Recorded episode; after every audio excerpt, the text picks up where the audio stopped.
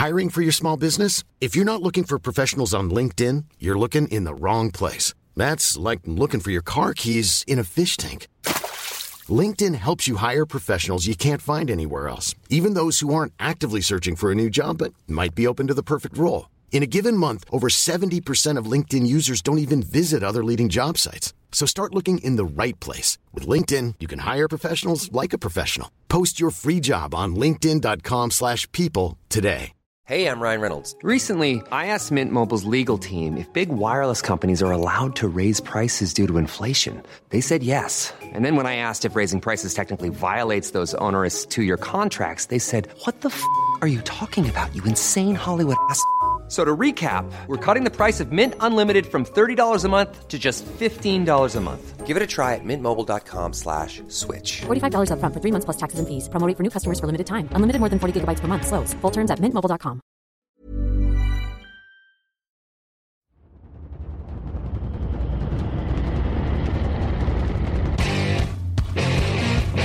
time is it now? Time is it now? Talk to that. Talk to that. What time is it now? What time is it now? Got gun, Hulk left slot. Dixie left, T left. Mercedes, wide chip, Ricky. Fever left, 75, Katie, Omaha. Quick, going.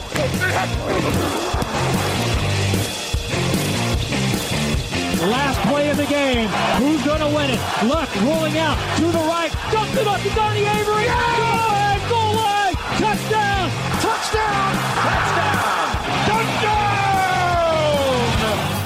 Salut à tous et bienvenue pour cette euh, toute première euh, émission donc euh, du podcast Draft de Touchdown Actu avec au sommaire donc de cette émission le chouchou du poste de quarterback, le duel aérien de l'Alabama et notre chronique sleeper avec nos joueurs un peu moins en vue de cette période draft qui on l'espère perceront à terme. Pour euh, cette euh, première émission, euh, mon compère qui était déjà avec moi donc euh, mercredi euh, pour la mock draft que vous avez retrouvé sur le site et sur YouTube, monsieur Victor Roulier. Salut Victor. Bonjour à tous. Et on a une petite pression, Victor, puisque euh, cette euh, émission est très attendue, notamment par la première partie, euh, savoir euh, quel quarterback on va évoquer. Donc, euh, sans plus de suspense, on se lance désormais dans notre première chronique, le tu préfères, consacré au poste de quarterback.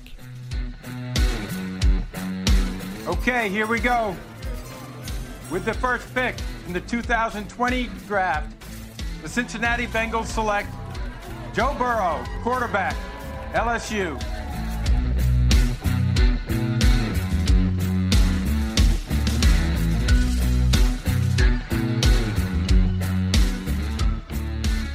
Et qui, justement, pour succéder à Joe Burrow en, en 2021 Alors, euh, on avait nos petites prédictions euh, pendant la mock draft. Il y a deux noms, forcément, Victor, qui reviennent avec euh, insistance, et ce depuis plusieurs mois maintenant.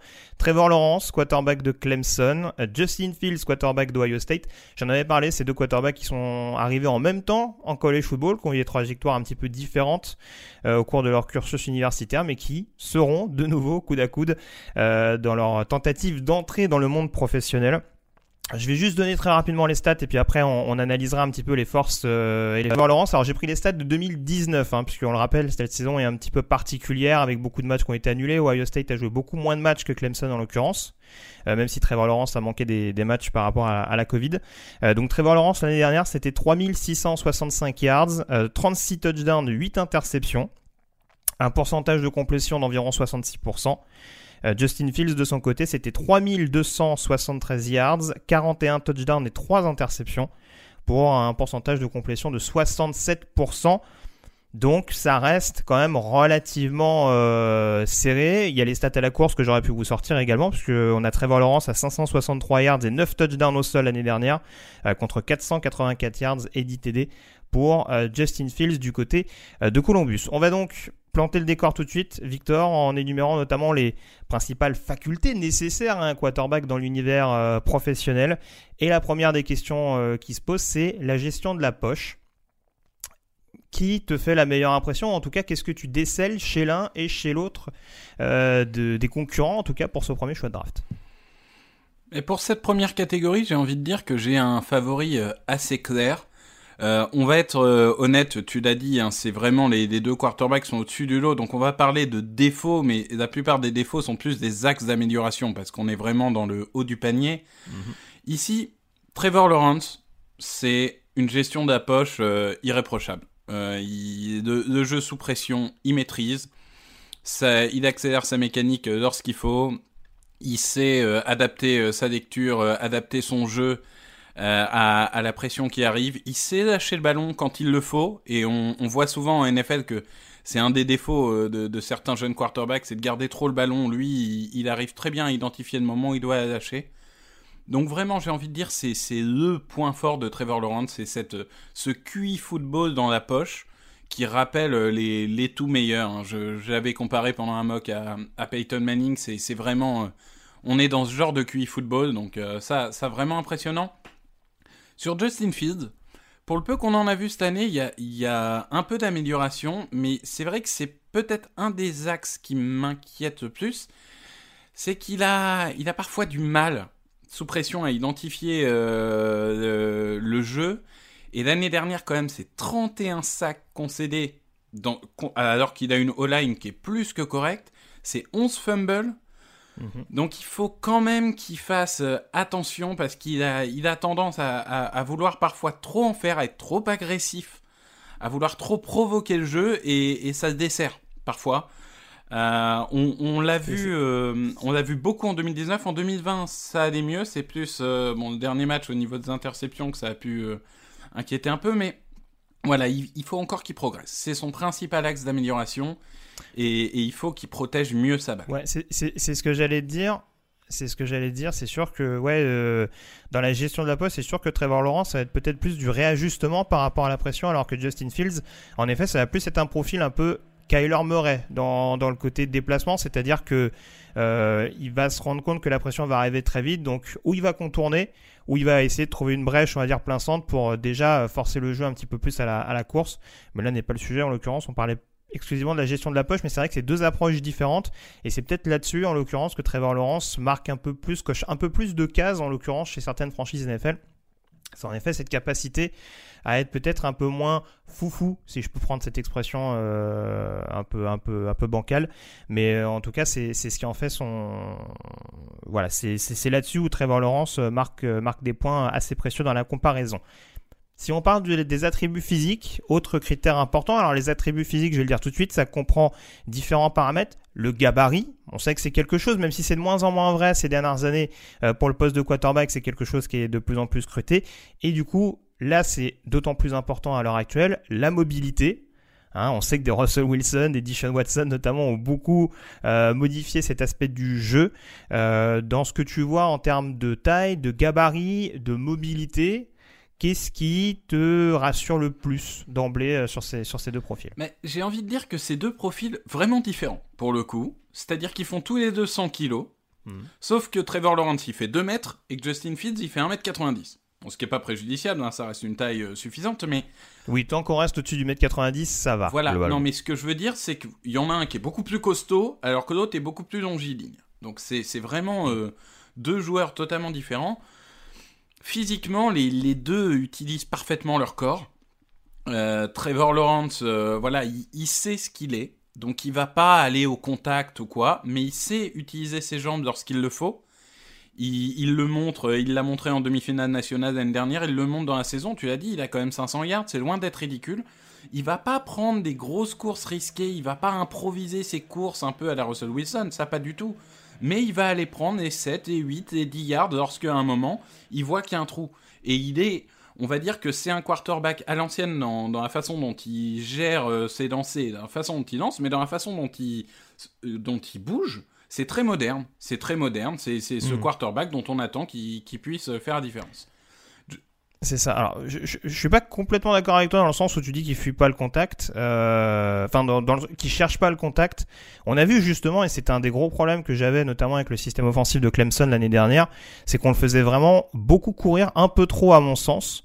On avait tendance à un peu trop l'exposer et on l'a vu prendre des shoots. Je me rappelle notamment de ce fameux match contre Ohio State où il y a la prise en sandwich qu'occasionne justement le, la sortie pour targeting de, de Sean Wade, hein, un, des, un des prospects à suivre du côté d'Ohio State cette année. Euh, et c'est vrai que euh, ça a permis de montrer justement que c'était pas un joueur qui se cachait entre guillemets derrière sa ligne.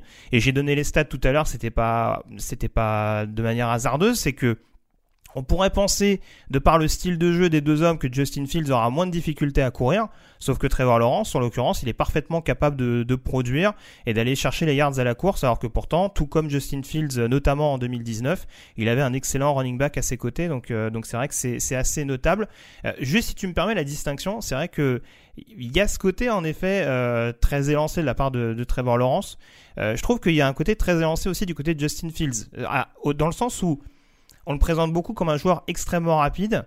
Euh, je dirais presque que c'est un, baby cam. C'est-à-dire que quand on voit sa corpulence, c'est un joueur qui est très très difficile à stopper. Et c'est pas forcément. Euh, je pense pas que ce soit un joueur, le processus draft nous le dira, mais je pense pas que ce soit, un joueur aussi rapide par exemple qu'un Kyler Murray ou un Lamar Jackson, si on prend juste ces comparaisons-là.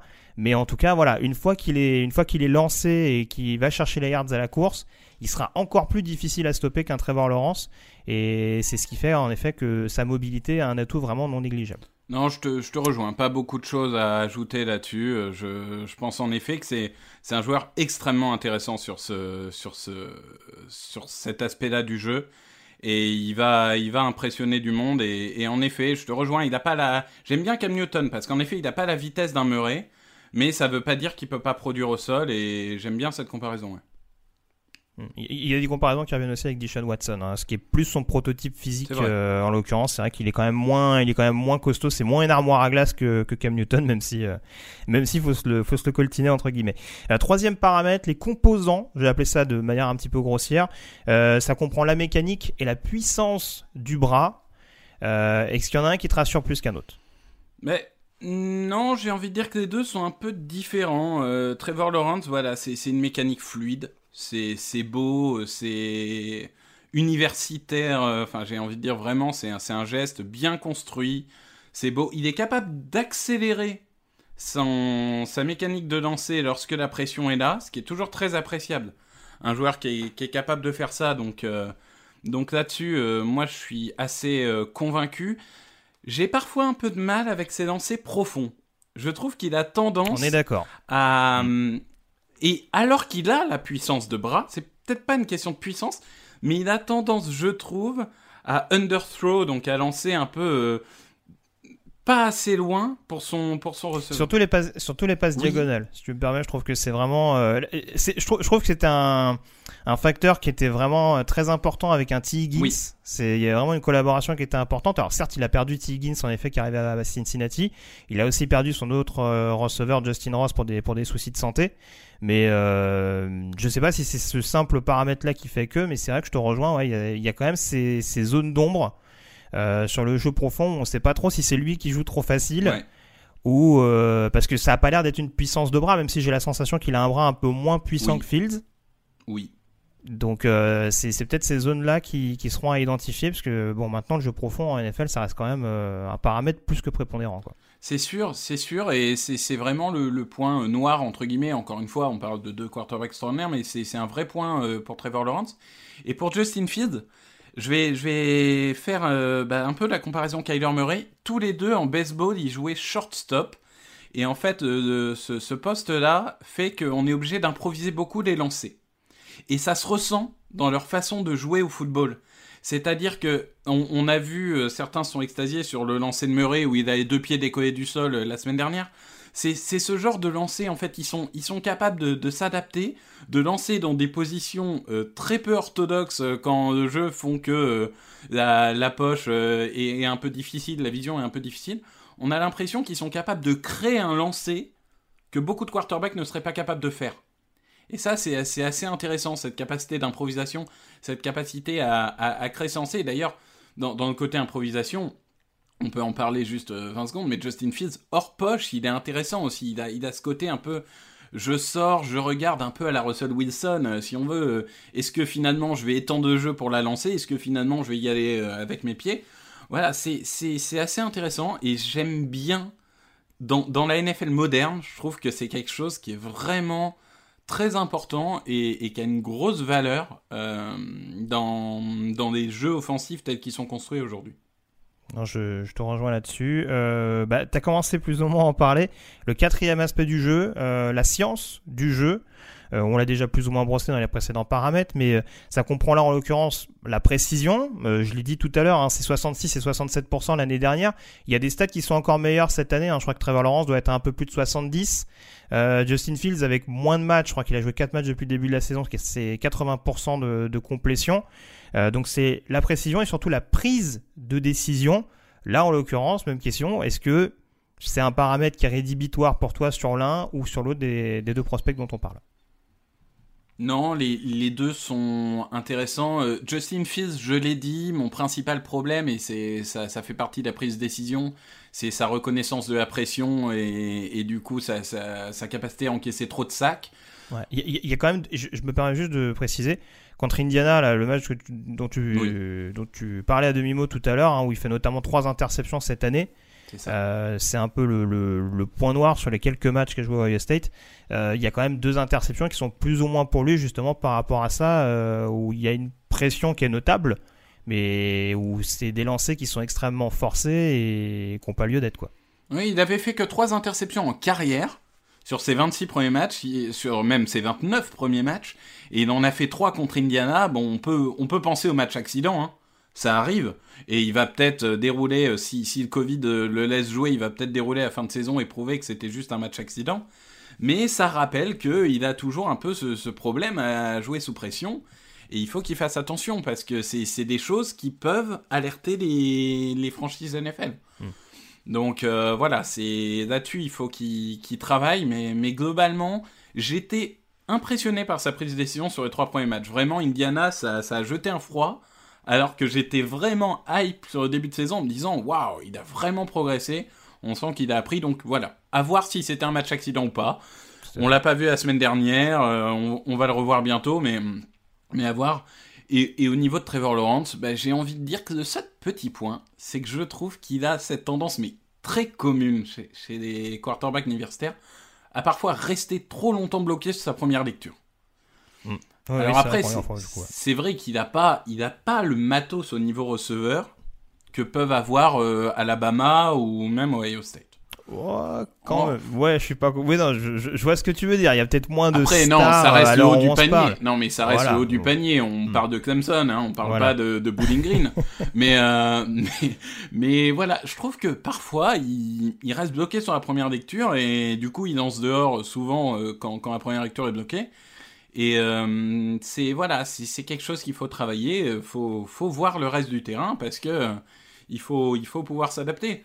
Euh, S'il arrive euh, aux, Jets, par exemple, hein, euh, il aura peut-être pas un énorme receveur sur qui lancer, donc il va aussi falloir qu'il bouge les yeux et qu'il voit si la première lecture est pas là, faut aller voir la deuxième, faut aller voir la troisième après ça, reste un joueur avec un QI football énorme, donc il y arrivera, mais, il faut qu'il travaille un peu dessus, je pense. Très bien, ben on en vient à la dernière catégorie, Victor. Le caractère, le leadership. Est-ce qu'on peut, euh, est-ce qu'il y a quelque chose à redire sur, le, sur la personnalité de ces deux, ces deux personnes-là, concrètement? Non, moi je pense qu'on a, on a fait le tour. Le, le, on a deux joueurs qui. Ready to pop the question? The jewelers at BlueNile.com have got sparkle down to a science with beautiful lab grown diamonds worthy of your most brilliant moments. Their lab grown diamonds are independently graded and guaranteed identical to natural diamonds, and they're ready to ship to your door. Go to BlueNile.com and use promo code LISTEN to get $50 off your purchase of $500 or more. That's code LISTEN at BlueNile.com for $50 off. BlueNile.com code LISTEN. Hey, I'm Ryan Reynolds. Recently, I asked Mint Mobile's legal team if big wireless companies are allowed to raise prices due to inflation. They said yes. And then when I asked if raising prices technically violates those onerous two year contracts, they said, What the f are you talking about, you insane Hollywood ass?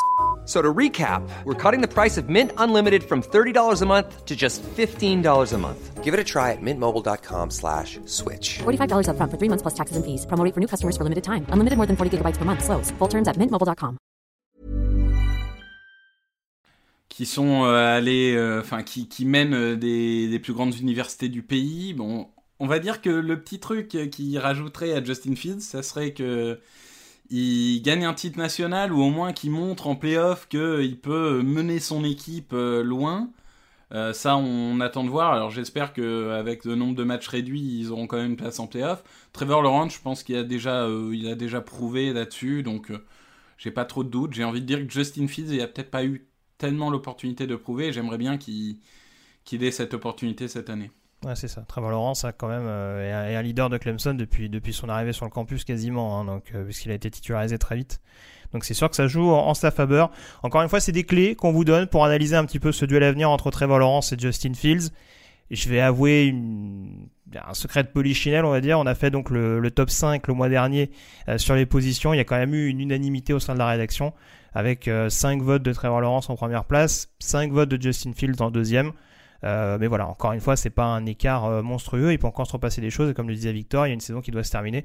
Et si, Justin Fields euh, sort vraiment le grand jeu, sait-on jamais, ça peut éventuellement redistribuer les cartes d'ici là. On vous invite en tout cas éventuellement à regarder le Clemson Ohio State, notamment de la saison passée, pour pouvoir voir les, deux hommes dans un événement majeur et entre guillemets en, face à face.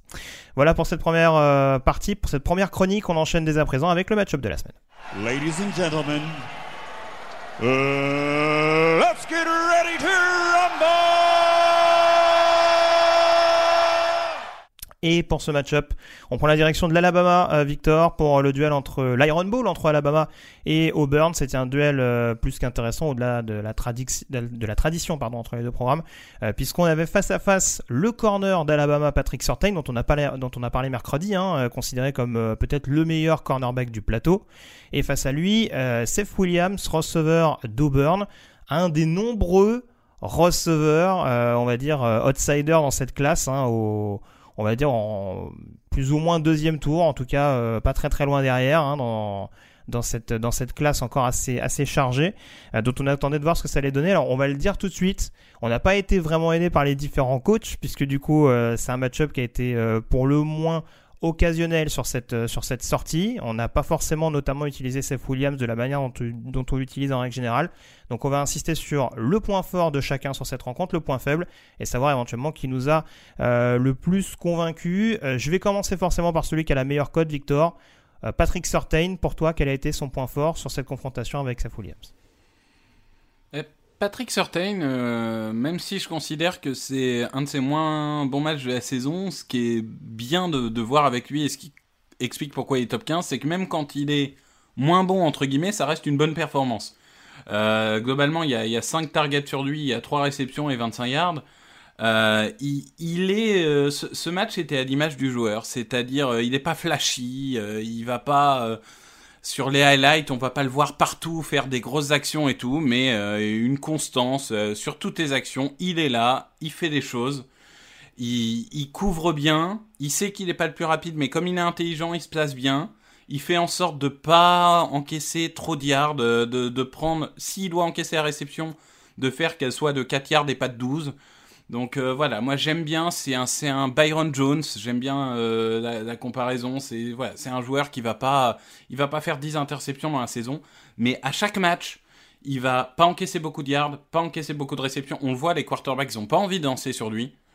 Et, euh, c'est voilà, un joueur QI football plus plus. Ça, ça s'est vu sur le match de ce week-end en tout cas. Et c'est vrai que ouais, en effet, moi ce qui m'a vraiment alors même si sa prestation, en effet, euh, on, l'a vu meilleur sur d'autres matchs, euh, moi ce qui m'a impressionné, c'est vraiment sa lecture du jeu. C'est vrai que ce qui démarque aussi les, joueurs talentueux, des grands joueurs, c'est aussi cette faculté à savoir reconnaître euh, les jeux, à savoir identifier très rapidement ce qui va être proposé par l'équipe adverse.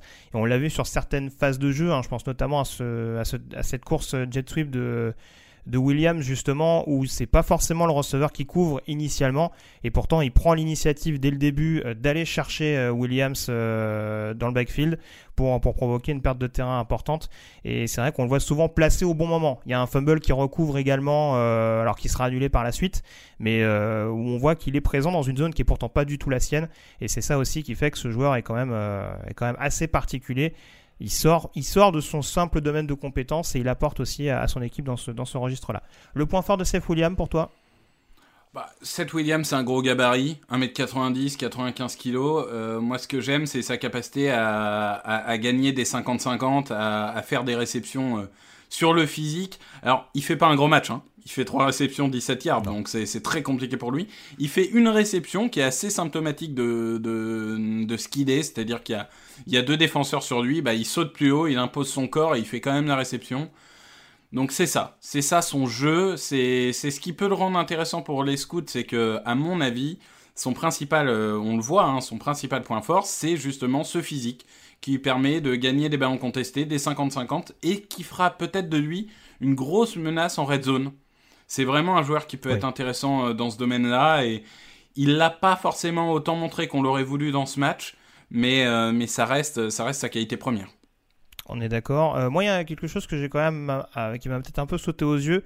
c'est, alors, on, le sait de par ce que tu expliquais. Alors, il a un bon physique, mais il n'a pas forcément une super capacité de séparation, notamment quand il est en man. Et j'ai trouvé que sur les moments où Alabama proposait de la zone, il avait quand même tendance à se placer intelligemment dans les zones intermédiaires justement pour euh, pour, euh, pour réussir à, trouver ces, ces espaces, à, provoquer une certaine confusion en termes de communication entre, entre les DB. Et on le voit, hein, c'est ce qui occasionne notamment euh, bon, une des actions phares de ce match, à savoir la passe profonde qu'il a droppée. On, on y reviendra sûrement. Mais c'est vrai que il, il, peut être précieux, mais clairement pas contre tous les types de couverture. Et là, en l'occurrence, je trouvais que contre la zone, c'était quand même euh, relativement intéressant. Euh, son, apport, en tout cas, était relativement intéressant de par ce que tu évoquais. Euh, c'est-à-dire qu'il est quand même capable de, se faire oublier et, éventuellement de, compléter les, passes en conséquence. ton point faible sur Patrick Surtain, alors, dis-nous tout. Mon point faible sur Patrick Surtain, c'est sa vitesse et, sa capacité à, recover, donc à se reprendre lorsqu'il est pris sur le premier mouvement, ce qui arrive pas souvent, mais lorsqu'il est euh, battu au départ, il y a, un moment, il se fait, il se fait complètement avoir par Seth Williams. Ça aurait dû être un touchdown de 70 yards. Bon, Seth Williams la laisse tomber la balle alors qu'elle était pour lui. J'ai toujours ce, petit bémol de me dire Patrick Surtain, le jour où il arrive en NFL, dans une copycat league où il y a de plus en plus de petits joueurs rapides, est-ce qu'il va réussir à suivre ce type de joueur? J'ai peur qu'il soit en difficulté. Alors bien sûr, on pourrait parler de Tyreek Hill, qui est, on va dire, l'emblème de, ce type de receveur, mais j'ai peur qu'il soit en difficulté face à ces joueurs-là. Et du coup, euh, je... le problème, c'est que la vitesse, c'est pas quelque chose qui s'apprend, c'est quelque chose que tu as ou que tu n'as pas. Et euh, il est tellement intelligent que 90% du temps, ça, ça suffit mais euh, il est pas. Il peut être sujet au touchdown de 80 yards où le mec est passé derrière et il a jamais pu le rattraper, quoi. Mais bon, après, c'est. Encore une fois, on parle du meilleur. Pour moi, le meilleur cornerback de la QV. Mais il y a juste ce petit point où je me dis, faudra bien choisir qui défend quand même. Ah, c'est sûr, c'est sûr. Après, c'est pour ça qu'ils ont mis, je pense, euh, du côté d'Auburn, un receveur un peu plus rapide, justement, que Seth Williams. Euh, sur ce match-là, Anthony Schwartz, en l'occurrence, dont on parlera sûrement lors du processus draft bon, il n'y a pas été, mais j'entends ce que tu dis, mais euh, ouais, ouais, non, c'est sûr que ce sera en tout cas un, secteur à, surveiller. Ça rejoint ce que je veux dire sur Williams, hein, le point faible de Certain, pour moi, c'est ses instincts. Euh, c'est-à-dire que c'est un joueur qui sait, qui peut lire le jeu adverse, mais des fois, euh, il a ce côté qu'on retrouve chez beaucoup de cornerbacks très confiants, ce côté un petit peu gambler, où on se retrouve forcément avec des receveurs absolument seuls. Euh, alors qu'il est paradoxalement pas très très loin. Et c'est vrai que ça c'est ça c'est un, problème qui va être à, surveiller. Je me rappelle d'une action justement euh, avant la mi-temps, on voit Williams catcher un ballon alors que Certain couvre euh, un secteur de jeu où il y a déjà un coéquipier juste devant. Et voilà, c'est ces petits éléments-là où en l'occurrence va falloir se discipliner un peu plus. Je pense qu'il a de quoi faire à la maison. Hein. On, le répète, hein, encore une fois, il a un père qui a, joué en NFL de nombreuses années. Mais ouais, ça va être quand même à corriger ce, ce côté un peu trop instinctif et euh, pour, pour, vraiment être pleinement performant en, NFL. Ton point faible de Williams, on a déjà plus ou moins évoqué euh, quelques petits paramètres. Ouais, bah très vite, euh, moi c'est sa, c'est sa vitesse. ça, ça veut pas dire que il, sera pas compatible avec la NFL, mais je trouve que quand bien même on a toujours besoin d'un receveur puissant dans les équipes, c'est bien lorsqu'il a un minimum de vitesse et d'accélération. Et Seth Williams, j'ai l'impression que niveau vitesse et accélération, c'est c'est compliqué. J'ai toujours l'impression que euh, il lui manque, euh, il lui manque ce côté explosif qu'il aura jamais, hmm. et ça me dérange un peu dans la NFL d'aujourd'hui. Alors sur ce match-là, moi, ce qui m'a embêté, c'est qu'on dit souvent, il est pas très rapide, mais il a des bonnes mains. Les bonnes mains, je les ai pas trop vues sur ce match-là, parce qu'en l'occurrence, c'est vrai qu'il y a des, il y a pas mal de drops un petit peu, un petit peu fâcheux. Et c'est vrai que voilà, si pour un joueur qui était censé capitaliser sur sur quelques-uns euh, de ses points forts euh, dans l'optique de la draft, si en plus même ces points forts là, alors qu'il est absolument seul sur certaines actions, sont pas mis en évidence, euh, ça peut en effet le faire régresser encore une fois dans une classe de receveurs qui, qui s'annonce de nouveau assez, assez, assez copieuse. Si on fait le bilan, qui t'a le plus convaincu sur ce match-up, Victor? Patrick Surtain. Oui, Patrick Surtain également, pour moi, certains diront que c'était pas dur. Mais Patrick Surtain en l'occurrence. On passe dès à présent à notre sleeper. Hey, Kurt Warner here. Hi to everybody at the Touchdown Podcast.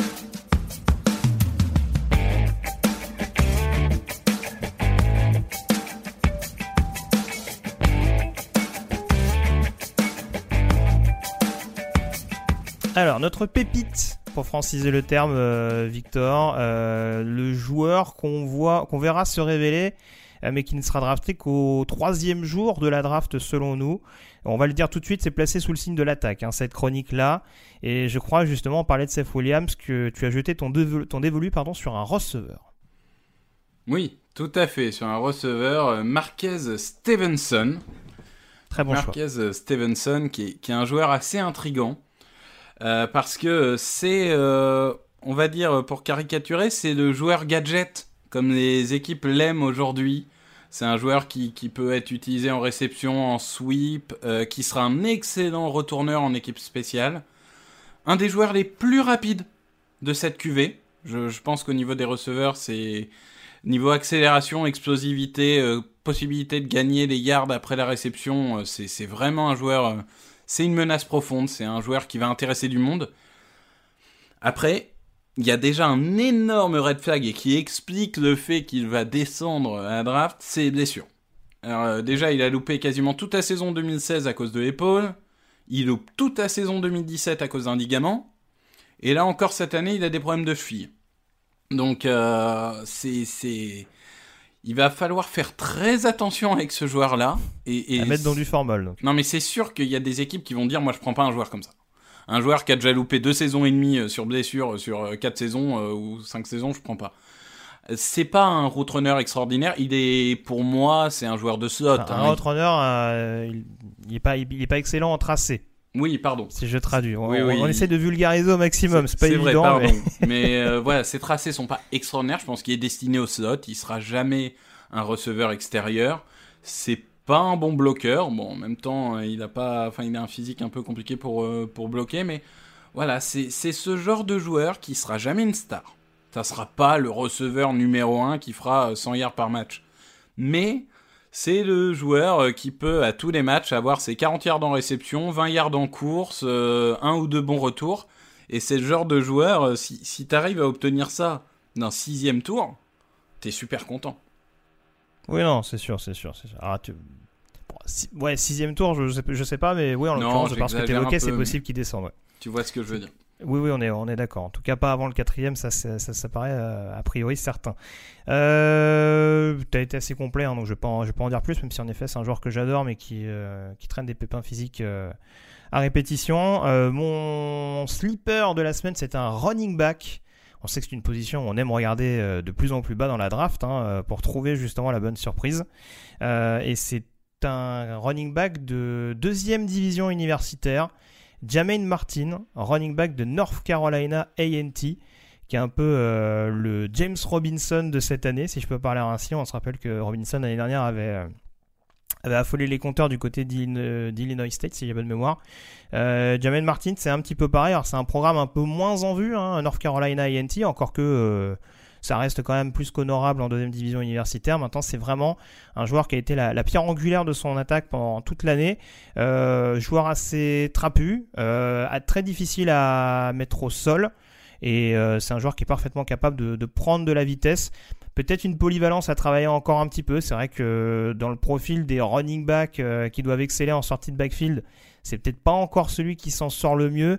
Mais je trouve que c'est quand même un coureur qui a énormément de potentiel. Forcément, il va partir du fait qu'en deuxième division cette année, ça n'a pas joué, euh, bien sûr en raison de la, crise sanitaire. Donc euh, forcément, un an sans jouer quand on vient de, de 1AA, c'est toujours assez délicat dans l'optique draft, euh, surtout quand on est un running back en 2020. Mais voilà, en tout cas, il y a, quand même un bagage assez, assez solide. Je dis joueur costaud, rapide. Euh, qui doit encore gagner en, QI foot, si je peux parler ainsi, ou en tout cas en aptitude euh, à la réception. Mais ça peut être vraiment un profil qui va plaire euh, en NFL en 2021.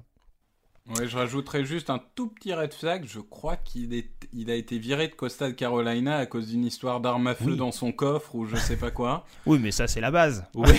non, mais il a pas fini à Florida, donc euh, peut-être qu'il va être sauvé finalement. Mais, euh, tu, tu, fais très bien de le signaler. Voilà, non, mais c'est le genre de petits trucs extra sportifs que certaines franchises. Eh bien, c'est mon slipper non drafté de la semaine. non, mais certaines franchises vont dire attention, ce genre de profil, je me méfie mais je suis d'accord sur tout ce que tu as dit. Enfin, il a fait 20 touchdowns, je crois, l'année dernière. Enfin, vraiment excellent.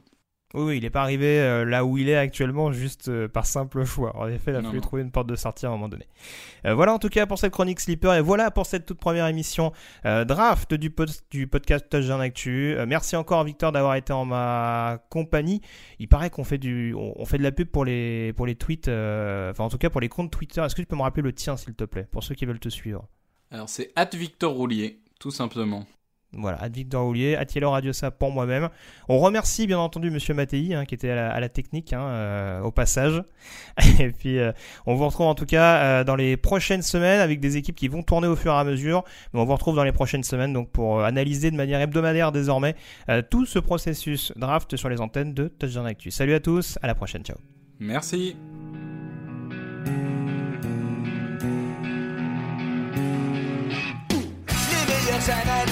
Fromage et jeux de mots, tout sur le foutu est en TDAQ. Le mardi, le jeudi, tel gâteau risotto, les meilleures recettes en TDAQ. Fumble pour JJ Watt, Bismuth pour Marshall Lynch, Procast Global Beckham, Tom Brady quarterback, calé sur le fauteuil, option Madame Irma, à la fin on compte les points et on finit